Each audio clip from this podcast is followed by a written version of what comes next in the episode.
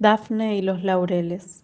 Hice caso aquel diciembre de despedidas y prendí fuego al laurel abichado. Pocas hojas tenía, a lo sumo diez. Dijiste son las victorias que no fueron, las llamas te limpiarán de pasado.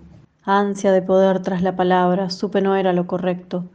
La hechicería iba contra Dafne, la perseguida, la reencarnada.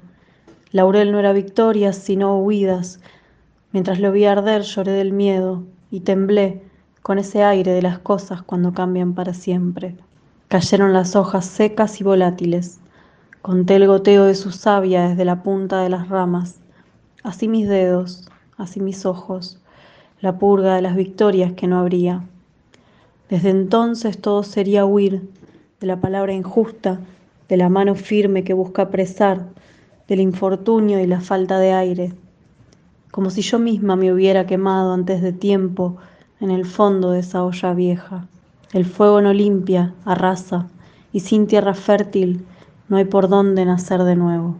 Hola, soy Ayelen Rives y este fue Dafne y los Laureles, un poema de Kintsugi, un poemario inédito.